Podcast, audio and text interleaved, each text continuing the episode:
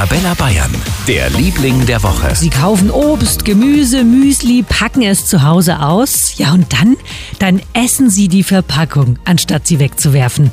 Amelie Graf aus Regensburg in der Oberpfalz ist diese Woche unser Liebling, denn sie hat eine essbare Lebensmittelverpackung entwickelt. Die besteht aus Zellulose Maisstärke und ähm, fungiert beim Kochen zum Beispiel als Soßenbinder oder kann bei sowas wie Porridge einfach mitgekocht werden und verbessert eigentlich sozusagen auch immer den Geschmack. Mittlerweile hat Amelie Graf auch schon Anfragen von größeren Herstellern bekommen. Wer weiß, vielleicht können wir unsere Verpackungen bald alle aufessen. Die Umwelt würde es freuen. Für ganz Bayern, der Liebling der Woche auf Arabella Bayern.